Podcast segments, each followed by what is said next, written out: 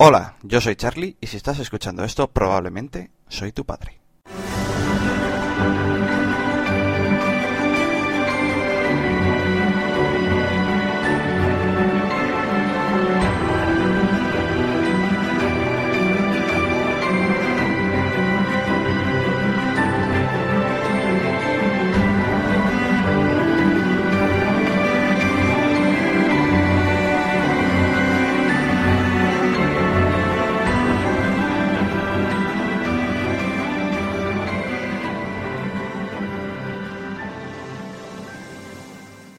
Hola chicos. Creo que si os estoy grabando un podcast, el primer episodio debería de ser qué es lo que pienso de un podcast y el podcasting. Lo primero es lo primero. ¿Qué es un podcast? Hola, ¿me estás escuchando? Yo estoy grabando un podcast, de modo que ya sabes un poco de qué va. Estamos en verano de 2011 y aún hay gente que se empeña en discutir qué es un podcast. No seré yo quien siente cátedra, pero para mí un podcast es un archivo de audio, generalmente, aunque te acepto vídeo creado para distribuirse por Internet como medio principal, que aprovecha la posibilidad de sindicación. Joder, cuánto sabe vuestro padre, que podría decir suscripción, pero se las da de técnico. Para que el creador del archivo y el receptor tengan un sistema automatizado para compartir los archivos. Vale, esto has explicado suena duro, lo sé. Lo que hace un que un podcast me resulte aceptable es que cada cierto tiempo un creador genere contenido de audio y yo pueda recibir sus programas, episodios o como los quiera llamar de forma sencilla.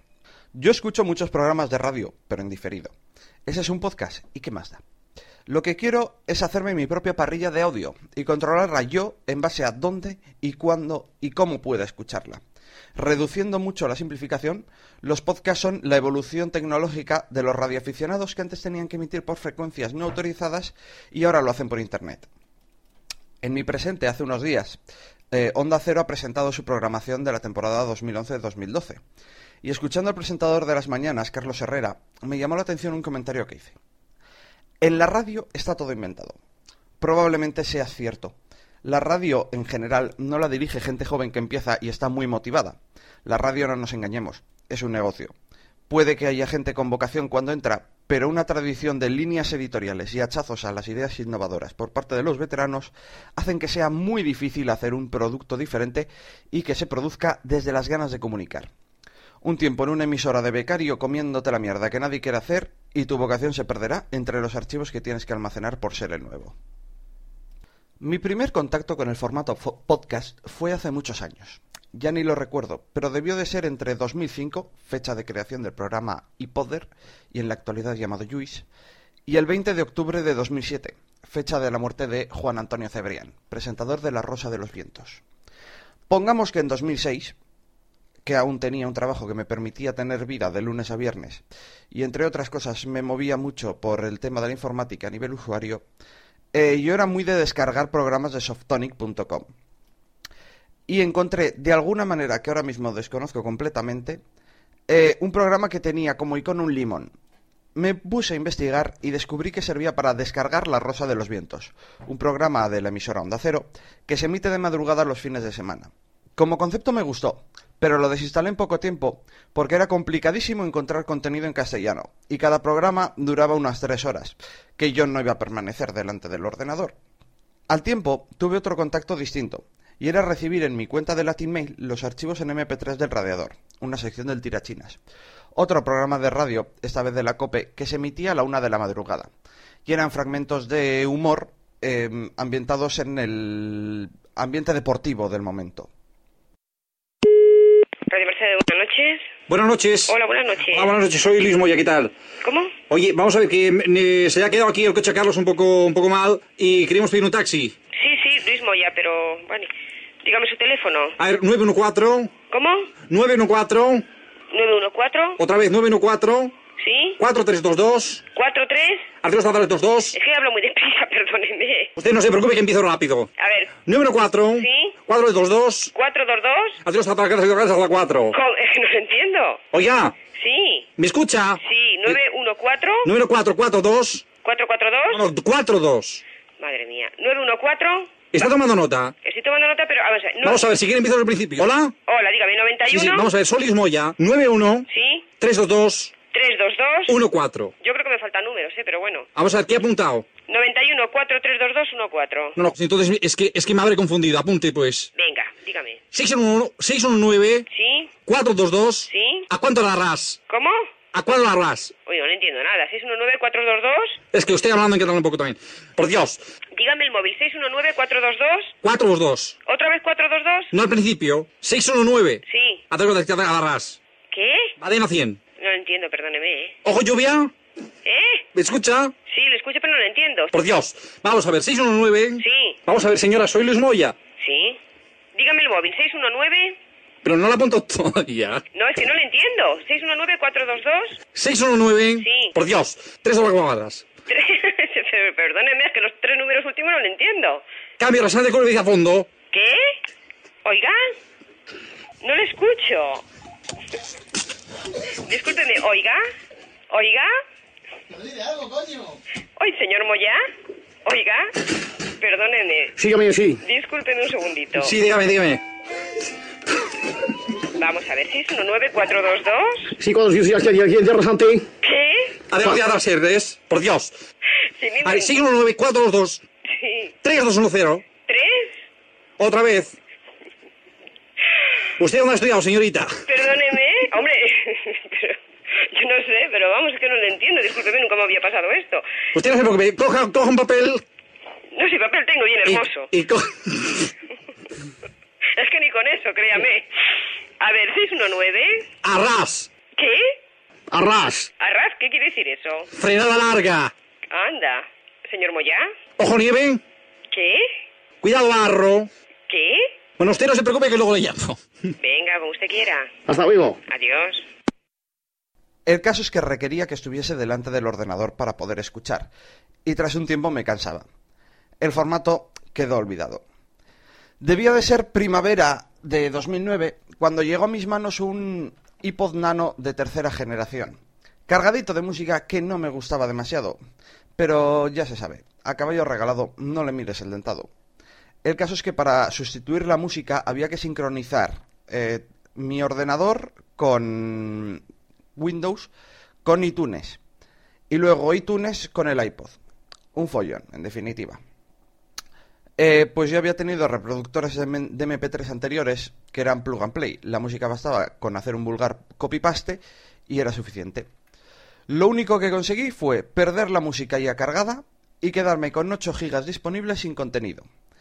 El caso es que tras conseguir meter algo de música enredando por el iTunes Store, me encontré con un contenido descargable de manera gratuita. Y creo que el primer podcast puro que escuché debió de ser el O Televisión Podcast 71, por ser un especial sobre la serie Lost, y descubrí un mundo nuevo. Descubrí algo parecido a un programa de radio, pero en el que la gente que hablaba sabía de lo que hablaba. No era el típico tertuliano que cree saber de todo, ignorando que el oyente, en ocasiones, sabe más que el que habla. Eso me gustó sobremanera, y empecé a descargar Cafelog, Necesito un arma, Hipodizados, El Rincón de Laura a través del universo. Lo demás es historia, hasta llegar a este punto en el que me he decidido a grabaros este a vosotros. El podcasting a mí me ha aportado muchísimo. Por un lado he aprendido muchísimo de muchos temas. Por otro lado, me ha ayudado a evadirme de momentos duros de mi vida. Y me ha acompañado muchísimo. No he caído en el alcoholismo o adicciones peores gracias a que cuando estaba de bajón tenía guardado algún episodio de Gravina 82, La Guardilla 2.0 o Llámame Romario para levantarme el ánimo. También ha hecho mi mundo más grande, permitiéndome ver televisión de Cataluña, México, mm, cualquier lugar del planeta. Escuchar programas argentinos o venezolanos, o un programa sobre la vida social hispana en Los Ángeles, o los sermones dominicales del pastor Marcos Witt desde Lakewood, en Houston, Texas, que como sermones cristianos no crearon en mí un ardor por la fe, pero filosóficamente eran tremendamente interesantes. Hasta ahora, el buen rollo reina en la comunidad podcastérica española. No sé cuánto durará, porque ya hay algunos roces. Esto se expande de una manera impresionante y se abre mucho la masa crítica de creadores, lo cual genera envidias. Y sobre todo, es un mundo cuyo espacio está muy inundado de testosterona y batallas de egos para ver quién mea más lejos. Aunque existe un grupo de unos 200 oyentes y creadores interconectados por Twitter que forman el núcleo duro de la podcastfera hispana. Desde el Doctor Genoma, el prototipo del gran consumidor de podcast y creador de la podcastfera.net, hasta Sebas Oliva, presidente de la Asociación Podcast. Precisamente esta amistad surgida de la friquez que resulta crear un podcast ha surgido lo que llaman la endogamia, que personalmente no la veo tan mal y es relativamente normal. Mm, Los oyentes, como yo, por ejemplo, eh, escuchábamos los podcasts lejos de un ordenador, porque lo cargábamos en el iPod y lo escuchábamos en cualquier sitio. Sin embargo, los podcasters eran los que se ponían delante del ordenador a grabar un podcast y, ya que te pones a grabar tu podcast, no era demasiado problema crear un audio correo para ese podcast que has ido escuchando a lo largo del día. Hay que aceptar una cosa, la endogamia existe. Y si existe en el mundo de la fontanería, no es de extrañar que en base al podcasting se cree simple camaradería. Los podcasts se pueden escuchar o ver desde la página web en la que han sido colocados, si bien lo más habitual es descargar los archivos de sonido y vídeo.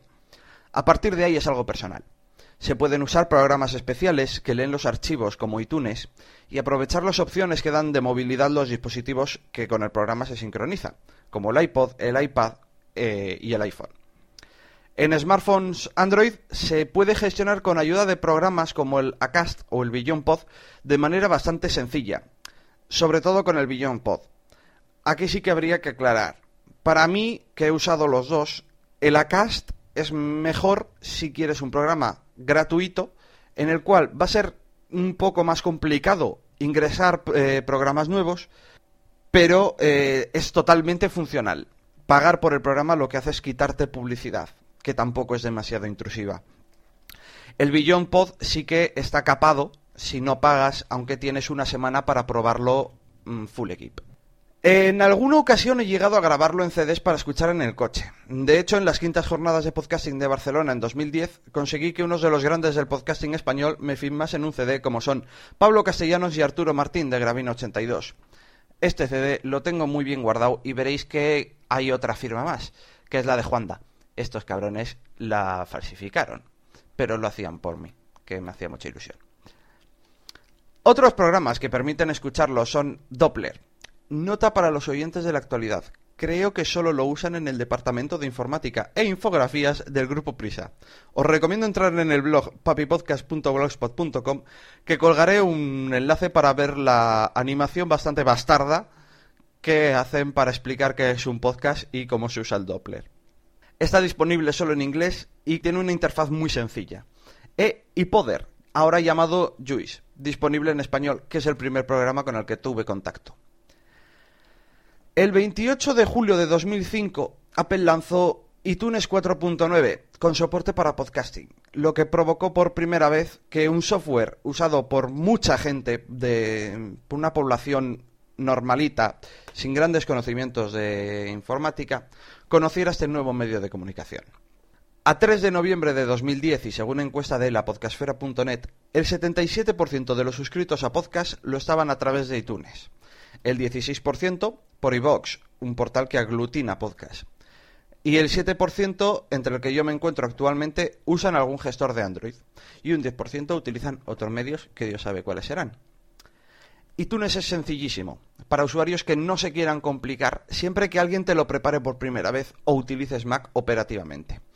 Pero yo cuando me pasé Android tenía bastante miedo de que no hubiese aplicaciones que me gestionasen de la forma que me gustaría los aproximadamente 80 feeds que manejo, pero la verdad es que ahora estoy muy contento con el resultado que me ha dado la aplicación BeyondPod. El 29, 30 y 31 de octubre asistí a las quintas jornadas de podcasting. Esto es algo que sucesivamente se escucha mucho. Las jornadas de podcasting son la oportunidad de ver la cara y compartir un rato con toda esa gente a la que solo le conoces de voz a nivel nacional en un mismo sitio y de manera masiva. Yo en las quintas jornadas era un oyente bastante pasivo que apenas había enviado cinco correos y no interactuaba en Twitter. Eh, sin embargo, fui amablemente adoptado por la podcastfera andaluza tras ver el señor Abraham de la Guardilla 2.0, que abandonaba la sala porque no me conocía nadie y yo tampoco conocía a nadie. Ese fue el inicio de un fin de semana memorable en el que lo único que lamento es haber sido tan tímido y no haber charlado más con la gente tan interesante que por allí rondaba y que ahora conozco también gracias a Twitter. Este año se celebran en Alicante, lo cual hace más complicado llegar, pero espero poder asistir, ya que esta edición comienza el 21 de octubre, día de mi 27 cumpleaños, y qué mejor regalo que un buen fin de semana en buena compañía, y viendo a los mejores en directo. ¿Qué queréis que os diga? Mi vida es muy triste y aburrida, y estos saraos me dan una alegría que a mí me resultan mis vacaciones. En las JPod 10 de Barcelona se presentó el libro colaborativo Podcasting, Tú tienes la palabra, en el que se aglutinan una grandísima cantidad de artículos donde se concretan más sobre distintos aspectos de la podcastfera española en el año 2010. Si hacéis algún día retropodcasting y escucháis podcasts de mis tiempos, puede que os saturéis con algunos nombres que se comentan, por lo que os haré una pequeña reseña del quién es quién. Para empezar está José Antonio Gelado, Actualmente es profesor en el máster de Comunicación Corporativa Digital 2.0. Pero en este mundillo es famoso por ser comúnmente asumido como el pionero en castellano al crear un podcast llamado Comunicando. Otro de los pioneros es Ramón Rey. Realizó el podcast Esquiva esto, un podcast sobre cine y en mi presente es editor de Podcastellano y es podcaster en Cartoon Network, aunque graba cuando le apetece eh, que es un podcast de temática friki. Y esta peli ya la he visto. Un podcast de cine compartido con Adriana Izquierdo. Si se hizo famoso fue por lo mucho y rápido que comentaba en las webs de los primeros podcasts. Existe la leyenda de que era capaz de escuchar los programas antes de que fuesen publicados. Enrique Dance. Este tío es gurú. Básicamente, es gurú. Se supone que sabe la hostia de Internet eh, en la actualidad. Y hay gente que lo discute o que hace grandes ironías a su costa. Hace tiempo que tiene mucho tirón. Mm, tiene 48.000 suscriptores a su blog y cerca de 140.000 seguidores en Twitter. Hubo un tiempo en el que se le lanzaban bastantes pullitas desde algunos podcasts, aunque hoy en día me temo que básicamente se le ignora. Solo quiero apuntar que este personaje es licenciado en Ciencias Biológicas por la Universidad de Santiago de Compostela. ¿Qué tiene eso que ver con Internet? Ni puta idea, pero mira, mm, es el gurú. Eduardo Arcos. Este también es controvertido. Si Edans era el prototipo de gurú, eh, Eduardo Arcos es el flipao. Fundador de Hipertextual, una red de blogs, y editor general de Alt 1040, punta de lanza de Hipertextual, y blog eminentemente geek. También se le ha empezado a ignorar bastante. Funfrock, JJ, José Juan Sánchez García, este tío tiene muchos nombres. Mm, a este se le respeta, y mucho, en general. Y yo más en particular desde que le sigo en Twitter. Es el creador de Radio Podcastellano y uploader de Partiendo de Cero, programa de divulgación científica de Onda Cero durante el tiempo que la emisora no lo hacía.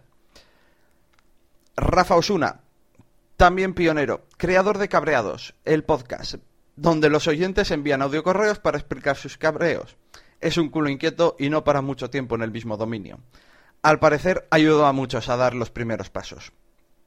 Emilcar, creador de las leyes de Emilcar. Algo que surgió de una manera muy tonta, pero durante un tiempo fue algo bastante controvertido.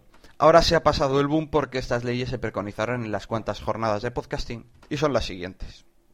Vamos a enunciar aquí, para todos vosotros, la ley Emilcar que tiene cuatro títulos. El primero de los títulos, el ya conocido y universalmente extendido, que es para ser considerado como tal, un podcast debe haber publicado al menos tres episodios. Es decir, que como todas las leyes, pues claro, la aplicación de la ley depende mucho también del momento en el que vives. Cuando yo le dije esto a, Fran, a Sinner, pues que un podcast sacara tres capítulos era una cosa tal. ¿eh? Con la nueva oleada de, podcast, mm, tres capítulos se lo encuentran hecho. O sea, es juntarse tres veces los 15 eh, y, llega, muy pronto, realmente. Pero he preferido mantenerlo por un sentido romántico, quizá, de la legislación y porque seguramente vendrán épocas en las que la publicación no sea tan inmediata, con lo cual pues vamos a mantenerla ahí. El resto de los títulos pues son un poco el resumen de algunas de las cosas que he comentado en, en esta exposición de hoy. La duración estándar, estándar de un podcast debe ser una hora, ya os digo, es una como una duración de referencia, ¿vale? Que, que deberíamos de tener ahí. Fundamental, la sección de emails, oyentes, etcétera, debe ir al final. Insistiré mucho en esto. Y para terminar el cuarto eh, título, prestar atención a las promos, tanto a las promos propias como a la manera en la que tratamos las promos de los compañeros que ponemos en nuestro podcast. Y estos son los cuatro títulos de, de la ley Emilcar. Son fáciles de eh, cumplir y os aseguran un sitio en el cielo podcastero donde los micrófonos no se acoplan y donde el audio se comprime con velocidad y, eficiencia. Esto no va muy en serio, pero es muy interesante. Mario G. Madrileño que cuando tuvo tiempo libre montó Podzap, el podcast donde salen todos los demás, y en el que se emitían cortes de lo más destacado de la podcastfera en castellano. Actualmente está cerrado por vacaciones, aunque se dice, se comenta, se rumorea, que podría volver de manera colaborativa. Personalmente creo que es un proyecto que hacía muy fácil descubrir nuevos podcasts y que sería interesante que, ante la imposibilidad de escuchar muchísimos podcasts diferentes, eh, los propios podcasters enviasen los cortes que ellos considerasen candidatos a salir en Podzap a su correo y que el equipo encabezado por Mario, Ari, Sune, eh, Sersa, Carles y demás eligiese entre lo mejor del mes. Hijos míos, algunos podcasts os los estoy grabando para que podáis disfrutarlo, tanto como vuestro padre, pero los que considero imprescindibles son El Arca de la Alianza, un podcast de entrevistas en el que os podéis hacer una idea global de cómo se mueve la red en la actualidad. La Guardilla 2.0, una charla de bar entre amigos sevillanos en los que se aprende mucho de ciencia a ritmo de botellín y cigarro. Dame la voz, un podcast de actualidad con visiones muy interesantes sobre las que reflexionar. Decadencia Occidental, el podcast variadito en el que se reflexiona sobre la cultura y la vida presente. Nos vamos todos a la mierda y en Decadencia Pod escuchamos el porqué. Etcétera. Dos argentinos divagando sobre lo que les venga a la cabeza, básicamente. Gravino 82, el mejor podcast de humor que he oído hasta la fecha. Pablo Castellanos tiene mucho que ver en el ambiente que reina en la comunidad eh, podcastérica actual. Café Log, Inicio de toda una factoría de podcast, entre amigas, esencia de podcast. Ha sido copiado en distintos podcasts, pero son los primeros eh, y es imprescindible. Móviles, videojuegos, cine, muchos personajes. Dadle dos, dos episodios y se convertirá en un podcast de cabecera. Necesito un arma. Hay que escuchar a estos murcianos. No respetan nada ni a nadie, pero os vais a reír muchísimo. Y llámame Romario, el inicio de uno de los mejores podcasters eh, de España mmm, llamado Dan Defensor. Creo que junto con Pablo Castellanos ahí están, eh, luchando por ver quién es el mejor. Es un podcast variadito, de todo un poco, pero muy bueno, y con una entrevista a Tim Burton legendaria. Hay muchos más, pero estos son una buena forma de entrar y, salvo dame la voz, son bastante atemporales. El podcasting es parte de la democratización de los medios. Yo soy fontanero, pero la facilidad que crea la tecnología me permite, de manera sencilla, convertirme en un creador de contenidos. Que hace 20 años podría haber grabado esto en una cinta de cassette, pero lo hubieseis escuchado solamente vosotros. La tecnología de hoy en día me permite que exista un medio a través del cual os pueda dar una visión del mundo y que antes que vosotros una cierta cantidad de personas escuchen mis ideas y me ayuden a enriqueceros. Una última cosita os voy a decir. El podcast es mío y me lo follo cuando quiero. ¿Crees que estoy mal educando a mis hijos? ¿Crees que tú lo harías mejor? Pues vete a la mierda que me han dicho que hay columpios y al volver me puedes mandar un correo a charliencinas.gmail.com un tweet a arroba charliencinas o arroba papipodcast en Twitter o la mejor manera es dejar un comentario en papipodcast.blogspot.com, que tanto yo como mis hijos podrán verlo. Puede que aún no existáis, pero una cosa os tengo que decir. Os quiero.